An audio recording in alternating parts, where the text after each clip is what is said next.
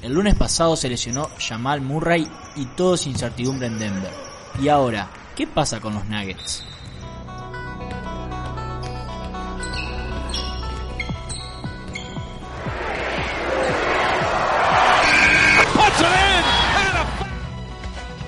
Flashback Naranja.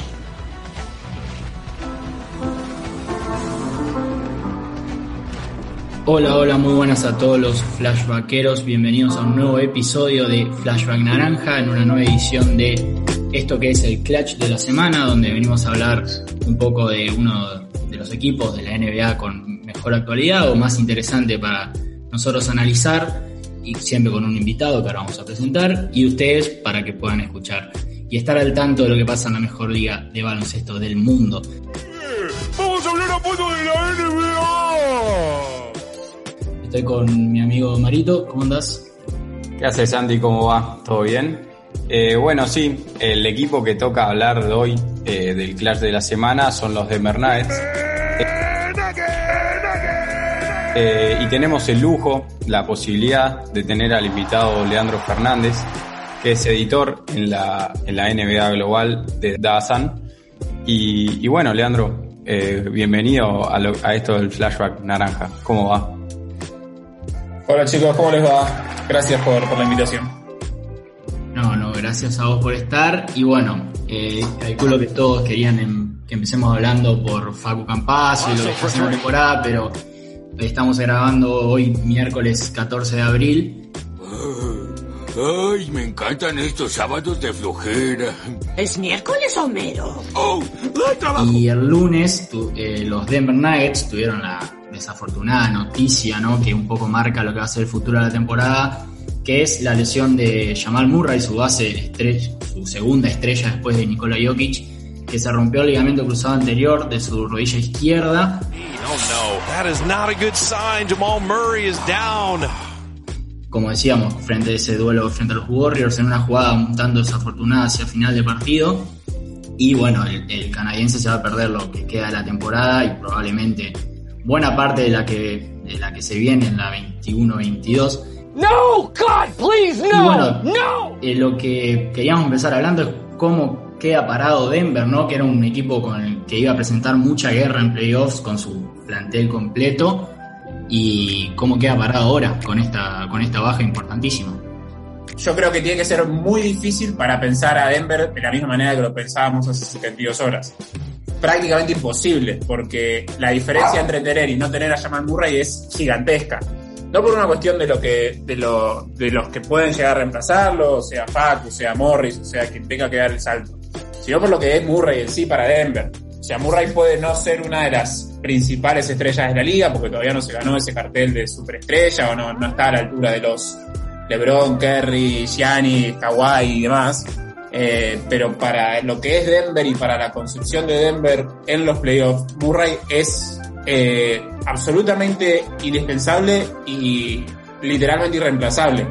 O sea, Murray es el que rompe, de cierta manera, con el sistema de Denver y el jugador más creativo a la hora de anotarse sus propios puntos. Y esa cualidad es algo sumamente importante en playoffs, porque probablemente ni siquiera Nikola Jokic sea un tipo que vos digas, bueno, en una noche inspirado me puedo meter 50 puntos. Probablemente lo haga, pero quizás estaría yendo en contra de su naturaleza. Sí, Jokic, por más que este año esté anotando mucho más, de hecho está promediando eh, 26, 27 puntos, si mal no recuerdo, eh, no es un, un dotado para la anotación que vos digas, bueno, en un abrir y cerrar de ojos mete 40 puntos.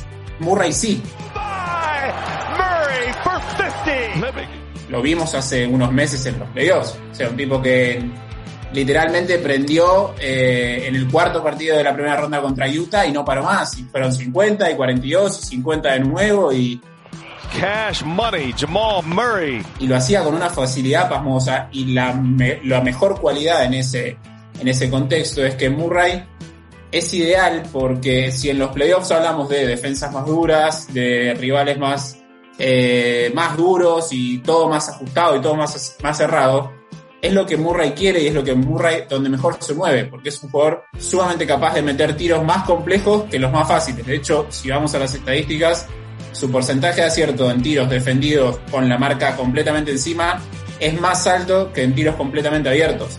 O sea, Murray crece ante la dificultad. Ah, eso es una cosa de locos. Eh, por algo lo vemos tomar esos tiros que toma, porque a veces vos decís, no, ¿por qué está tomando este tiro? Que es horrible el tiro que está tomando, pero para Murray es un buen tiro. Entonces esa cualidad de romper con, la, con lo cerrado que te puede ofrecer los playoffs eh, es única y Denver no la va a tener. Y por más que, por más bueno que hagan paso en, lo que venga, y por más bueno que sea Montemorris, y por más alto que pueda llegar a dar Michael Porter Jr., ninguno es Jamal Murray. Eh, entonces Denver pierde una pieza indispensable para lo que es aspirar al anillo. Más allá de que en la proyección te puede tocar en primera ronda muy probablemente o los Lakers o los Clippers si es que se caen mucho en la recta final de la temporada. Entonces vos ya, ya pensás que la primera ronda va a ser contra unos Lakers que se suponen con LeBron, y James, el LeBron James y Anthony Davis sanos. Entonces ya el primer desafío que tenés que asumir es hiper complicado, porque para mí los Lakers siguen siendo los principales favoritos del oeste por más que hoy estén quintos y apenas, a- apenas pasen los 100 puntos para ganar un partido. Es por el matiz de no tener a sus dos principales estrellas que se supone que van a llegar sanos. Entonces ya no solo no tenés a, uno de tus jugadores principales, sino que te enfrentás ante el principal candidato. Ya el, el, el desafío es hiper complicado para Denver. Pero bueno, Esto se va a poner feo. Cosas que pasan. A ver, Golden State estaba camino a, a- a un tricampeonato y de repente se le rompieron dos de las tres estrellas en las finales.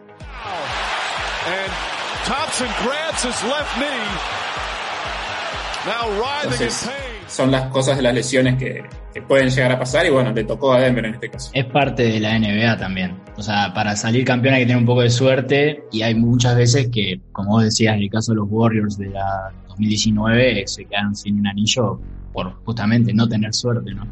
Siempre hay estas lesiones y alguna vez le va a tocar a un equipo importante. A ver, eh, si de hecho vamos para atrás, bueno, Durant y Clay en, eh, en plenas finales, Derrick Rose cuando era el MVP con Chicago que se rompe en la primera ronda, O sea, todo te puede pasar en el peor momento. eh, o sea, nunca es un buen momento para una lesión, sobre todo una lesión grave. Pero bueno, te puede pasar en un momento que es aún más inoportuno y a Denver le pasó en el peor momento, porque Denver hace un movimiento por Gordon pensando no solo en esta, en este, en esta temporada, sino en la próxima temporada y tu ventana de, de campeonato no, no se va a cerrar porque Murray es joven, tiene 23 años y probablemente vuelva bien.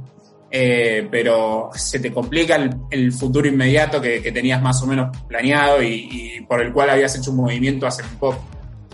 Exacto. Y bueno, eh, con esta gran baja, como estuvimos hablando, todos los argentinos, obviamente, eh, por, su, por su posición natural, ponemos los ojos en Campazo, que ya no es el mismo Facu de que arrancó la temporada, en donde por mí a un, a un emparejamiento desfavorable tenía miedo de entrar, sino que ahora rinde muchísimo más en el equipo, ha encontrado su lugar y está demostrándolo cada día más.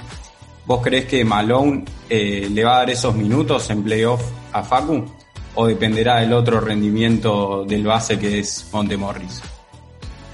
Eh, todo puede pasar, incluso puede pasar que Austin Rivers le robe minutos, porque acabo de ver en el celular que Austin Rivers y Denver están en, en serias conversaciones para un acuerdo, o sea que se sumaría un nuevo, una nueva pieza entre los guardias para pelear minutos. Es un movimiento absolutamente lógico de Denver si termina concretándose, porque más allá de quién llegue, necesitas un cuerpo más, porque no sabes si le puede llegar a pasar algo más a Montemorri o a Campaso, eh, y necesitas eh, dos piernas y dos brazos más sanos en, en tu rotación.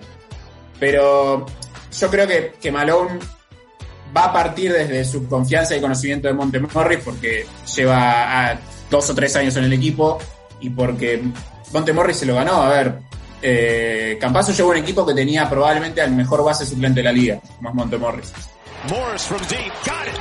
Eh, y eso es un hecho. A ver, probablemente no sea un nombre conocido, pero por rendimiento eh, su, su tarea era espectacular.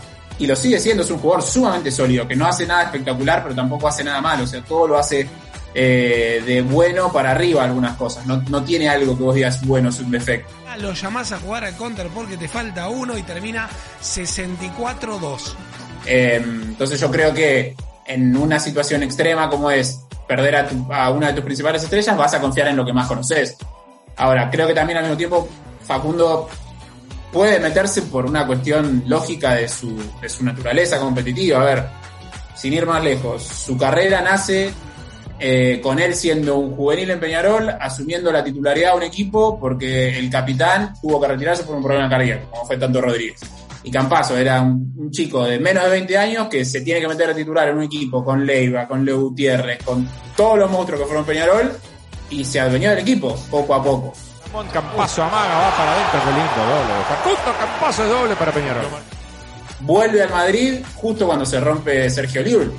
Y también eh, era para él todo un desafío porque venía de, de los dos años en Murcia, donde se asentó en la CB, pero era pasar a Madrid y demostrarse y demostrar que podía rendir en Madrid y que no era solo una cuestión de Murcia.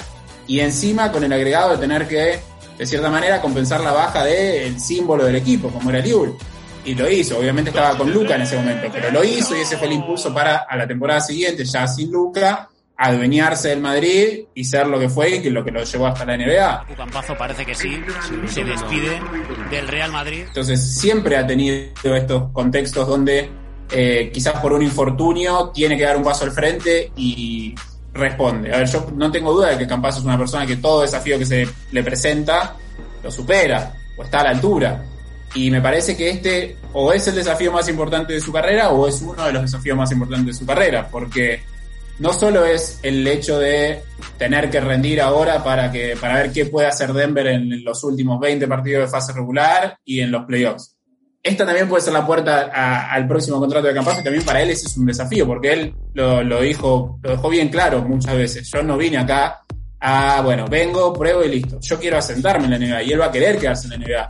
Esta es su manera de por ahí quedarse, porque si lo hace bien ahora, más allá de cómo termine Denver, y durante gran parte de la temporada que viene lo sigue haciendo bien, puede ganarse su, siguiente contrato o puede asentar su nombre en la liga, entonces es todo un desafío para él. Y me parece que tiene la, las herramientas. A ver, yo creo que su temporada es, eh, es más que correcta, en un contexto completamente diferente, eh, distinto, porque eh, pasó de ser una estrella en Europa a, un, a uno más. Y ahora el MVP Movistar de la Supercopa Endesa para Facundo Campazo eh, en la NBA a arañar minutos, a que muchos lo miren de reojo, como fue en toda su carrera básicamente, y sin embargo respondió y lo, ven, lo vemos venir de un partido donde se le plantó cara a cara a un jugador histórico como es Stephen Curry y lo hizo bien. Sí, a muchos dirán, Curry terminó con 53 puntos, pero que te dice eso porque no vio el partido o, las estadísticas. porque es necio. Claro, porque lo que hizo Campazo cuando le tocó defender a Curry fue eh, realmente muy bueno. Entonces, si puede plantarle cara o hacerle las cosas difíciles, pero no lo va a detener, eh, a, a, a, ninguna de esas estrellas se las detiene. Pero si puede hacerlo y, y, lo hace bien y cuando juega está a la altura y todos lo destacan y demás, bueno, entonces algo tiene, es por algo está ahí y yo creo que puede hacerlo. Y además, me parece que dudar de Campazo de lo que pueda llegar a ser en los playoffs, por más que nunca haya jugado playoffs en NBA, eh, sería también medio, medio tonto porque ha estado en situaciones límites con selección, con Madrid, eh, en todos los contextos posibles y siempre estuvo a la altura. Así que yo creo que va a estar eh, completamente listo y preparado para el desafío. Dependerá de Malone de ver. A ver, puede ser que Facundo siga en la línea de los últimos partidos y, y arranque como titular. No importa quién arranca, sino quién termina. Y ahí puede ser, puede variar de acuerdo al momento, al emparejamiento, a la necesidad. En algún momento Malón puede necesitar defensa y no, Montemorris no es el mismo jugador defensivo que Campazo. Eh, puede variar un montón de cosas, pero creo que va a tener un papel más importante y creo que lo puede hacer bien. Y ya que hablamos de Malone, se pudo ver en las redes sociales a lo largo de toda la temporada como a Malone se le cayó mucho por el uso que, no sé si mucho, pero se le ha caído bastante eh, por el uso que le dio a Campazo adentro de la cancha, ¿no? Porque ahora es más entendible, ¿no? Campazo saliendo desde el 5 inicial, que bueno, que Jokic eh, suba la pelota, porque la figura es el más allá de ser el pivote, es el mejor armador del equipo, pero muchas veces también se lo ve a Barton eh, subiendo la bola en las posesiones, incluso a Michael Porter Jr. en alguna posesión, porque bueno, es un jugador bastante eh, por así decirlo. Eh, y Campazo teniendo que abrirse a una esquina esperando como un tirador, ¿no? Que lo ha, se ha ido afianzando ¿no? en, esa, en ese tiro de tres abierto que le dejan los equipos y rivales, ¿no? Y, pero bueno, se, se desaprovecha un poco su mayor virtud ofensiva que es el armado de juego. ¿Crees que Malone eh, le puede llegar a dar más confianza en ese sentido o lo va a seguir usando de la misma manera? Y tal vez ya pensando en la temporada del año que viene, por ejemplo, ahí sí le da un poco más de, de espacio, claro, sí, de, la pelota en la mano, ¿no? El hecho de tener bola es, es complejo. A ver, ya a esta altura, quejarnos un poco de lo que puede hacer Malone estuvo divertido al principio para lo que es Twitter Argentina, eh, que somos muy pasionales en ese sentido, pero al mismo tiempo, a ver, es entendible porque por ahí los argentinos pensábamos que por el hecho de ser Campazo y por, por, todo lo que eso significa para nosotros los argentinos, eh, Malone iba a cambiar toda su filosofía de juego y toda su estructura de juego, que venía de ser finalista de conferencia, porque se incorpora a y no, no tiene lógica. Como así tampoco tiene lógica que lo dejes en una esquina parado. Eso está claro. Pero bueno, eh, iba a necesitar una adaptación. Eh, y, no me pareció mal ese proceso de adaptación. Sí me parecen mal algunas contradicciones que por ahí tuvo Malone en sus declaraciones, que lo he escuchado durante toda la temporada, de por ahí decir, bueno, eh, Facu es el, uno de los cinco mejores jugadores de pick and roll del mundo y después cuando está cuando comparte cancha con Dozier, con Barton o con Morris, nunca corre un pick and roll, o corre uno de cada diez y los corre, eh, los corre Dozier. No, no, no tengo problema con los, los, haga Morris porque es el líder de esa segunda unidad. Pero si PJ Dozier toma más decisiones de creación que Facundo Campazo, ahí para mí tiene un problema.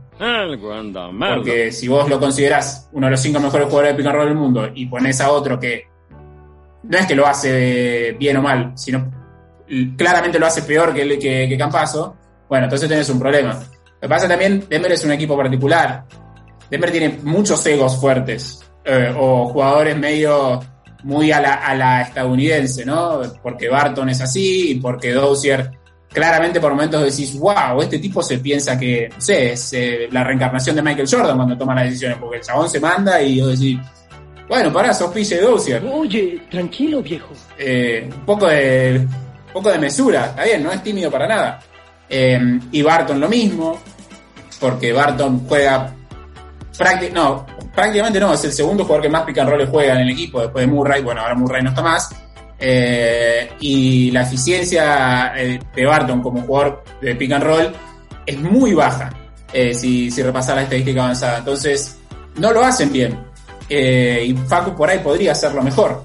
Probablemente si estuviera en otro equipo jugaría 150 millones de pick por partido y bueno, sería por ahí más Facu. Pero bueno, eligió esto y es con las cartas que está jugando y, y celebro esa filosofía porque él lo entendió desde el principio y trata de adaptarse y trata de crecer desde otra faceta y está buenísimo eso para tu crecimiento y desarrollo como jugador.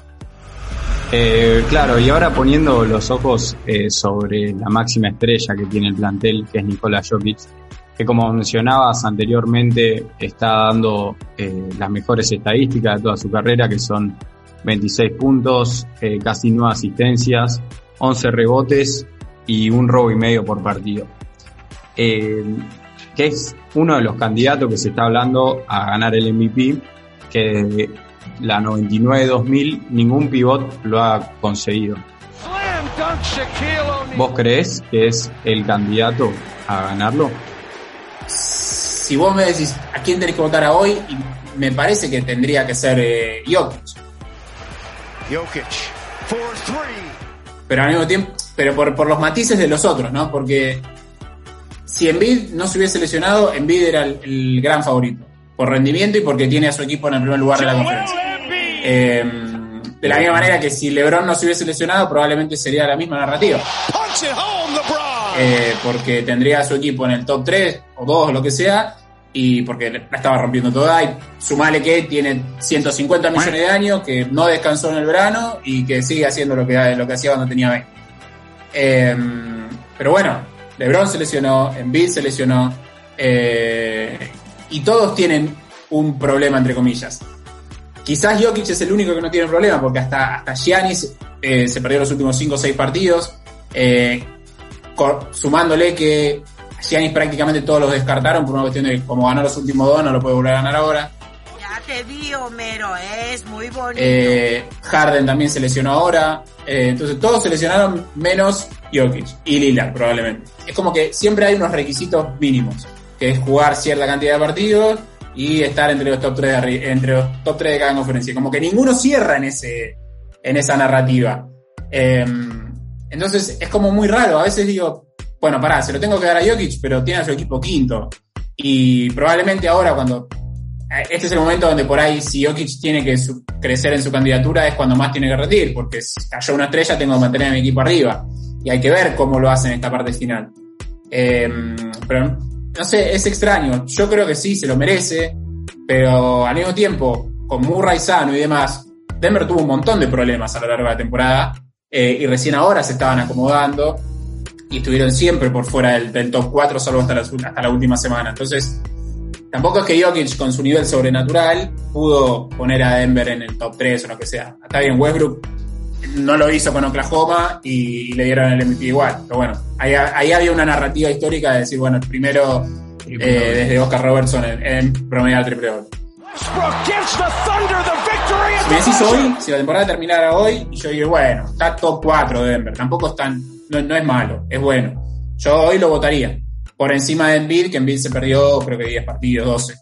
Yo se lo daría hoy, porque también tiene su mérito mantenerse saludable y, y bien físicamente, ¿no? No, no es eh, que decía, ah, bueno, una casualidad. No, algo tiene que tener Jokic para mantenerse sano y lo está haciendo.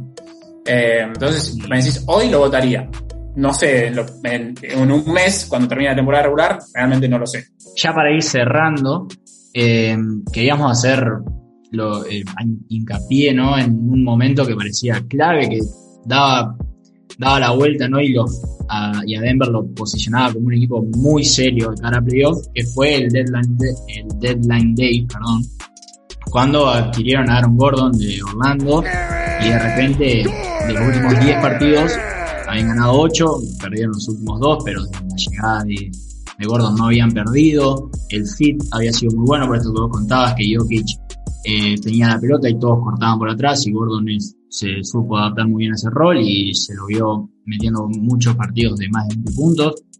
Y entonces el, el dilema que se le plantea a Denver de cara a futuro es el tema del salary cap, ¿no? Del- de los salarios, porque tiene a- con un máximo Jamal Murray de 29 millones, creo, y a Jokic con 28 millones y medio, y en el 2022 tienen que elegir entre, no sé si entre, pero para renovarle a Aaron Gordon y a Michael Porter Jr., que está también mostrando una evolución, sobre todo estos últimos partidos, muy pero muy importante. Entonces la pregunta es, eh, ¿a quién vos le darías, el- vos como en posición de general manager de Denver, a quién le darías un máximo de merecerlo alguno de los dos, ¿no? Capaz, de una, si ellos relegan un poco de dinero, puedes firmar a los dos, pero si tendrías que elegir a uno, ¿cuál sería? A Aaron Gordon bajo ningún aspecto le voy a dar un contrato max. Por una cuestión de... Porque no tiene sentido, porque primero no va a rendir como un contrato máximo, porque llegó a Denver para hacer un complemento, eh, y porque él mismo aceptó ser ese complemento, eh, y porque además es un jugador que si bien no es viejo, ya tiene su recorrido en la liga, tuvo algunos problemas de lesiones, siempre se pierde alguna rachita de 10 partidos y demás en la temporada. Entonces, yo no apostaría un. A ver, no le daría un máximo a Gordon si darle un máximo a Gordon eh, sería motivo para prescindir de Michael Porter Jr. Que tampoco es eh, santo de mi devoción. Me parece un jugador hiper talentoso, pero completamente verde en muchos aspectos. Si bien mm, me gusta la evolución que tuvo esta temporada, porque lo malo que era, porque era muy malo en defensa, por una cuestión de desconcentración, no de capacidad. eh, parte de esas desconcentraciones las borró y por lo menos le pone esfuerzo eh, y, y ha mostrado buenos pasajes en la temporada. Y después, bueno, es un talento ofensivo que eh, es, es inentendible, porque lo mismo que Murray, ¿no? Eh, salvando un poco las distancias. Tipo, se levanta, la tira y la mete. Increíblemente, porque vos decís, no puede ser que esté tomando este tiro y la mete. Eh, eso es porque es un talentoso eh, increíble. Porter hits the three. Eh, ¿Tiene la capacidad para ser un jugador, eh, para, para ser la, la principal referencia de un equipo? No lo sé. Pues hay que ver ahora, ahora es donde, donde Michael Porter Jr. va a empezar a eh, responder a, a, algunos de los cuestionamientos o dudas que pueden llegar a haber, porque va, va a tener más pelota, va a tener más toques, probablemente tenga que crear más desde el drible y desde su, su propia capacidad. Y acá puedes empezar a descifrar qué hay en Michael Porter Jr. Y el tema es que es súper joven. A ver, si la duda era su físico en el pasado, bueno, desde que debutó en la NBA ya no tuvo los problemas eh, en la espalda y en la cadera que tuvo en el pasado. Entonces, por ahí eso ya es parte del pasado. Eh, ahí por ahí ya no hay una duda. Y si tenés que apostar, bueno, yo apuesto a, a un joven al cual le dediqué un pick, me lo fumé un año sin jugar y invertí en él y ahora me está rindiendo. Eh, Aaron Gordon es una grandísima apuesta ahora, pero no sé si le daría, no, no sé, no, no le daría un máximo si eso me hace perder a Michael Porter Jr. Bueno, Leandro, la verdad que fue un placer hablar este rato con vos. Eh, la hemos pasado muy bien. La verdad que sí, una mirada siempre de un experto con experiencia cubriendo NBA siempre viene bien, así que bueno, te agradecemos por tu tiempo. Y nada, recomendamos a todos a seguirlo en sus redes sociales, en Twitter, sobre todo que está y en el trabajo que hacen en, para NBA Latam. Latam. Y así que bueno, nos despedimos, Mario. Así es. Muchísimas gracias, Leandro. Gracias a ustedes, chicos. Un placer. Bueno, hasta la próxima, Flashbackeros. Y si les gustó este capítulo, hacerles acordar que nos pueden seguir en nuestras redes. En Instagram como Flashback Naranja, en Twitter como FB Naranja y obviamente en Spotify como Flashback Naranja. Pero que no se olviden de suscribirse y activar las notificaciones, así están al tanto de los contenidos nuevos que vayamos sacando. What can I say? Mamba out.